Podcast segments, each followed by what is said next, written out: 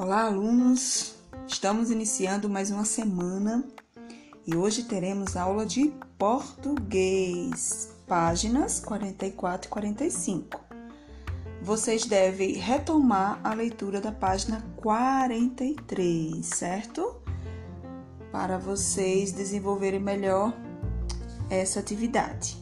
Na primeira questão, vocês vão ler o texto da quarta capa que é a parte de trás do livro que tem o poema sobre o gato que vocês leram na aula passada e que vão retomar a leitura, certo? Essa quarta capa tem a finalidade de mostrar, é, de mostrar, digamos que uma síntese para o público-alvo, ok? Então, nós temos a letra A, B e C. Uh, na, na letra A, que elementos da capa mostram que o livro foi escrito para crianças. O que, é que vocês acham? Basta olhar que vai ter alguns detalhes que lembram criança. Ah, e aí vocês escrevem.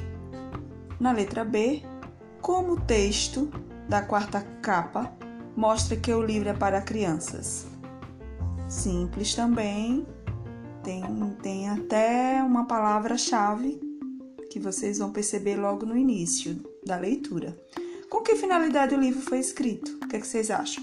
Um li, o livro é, são várias, vários poemas de diversos escritores.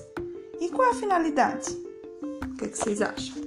Na segunda, leia o poema novamente em voz alta.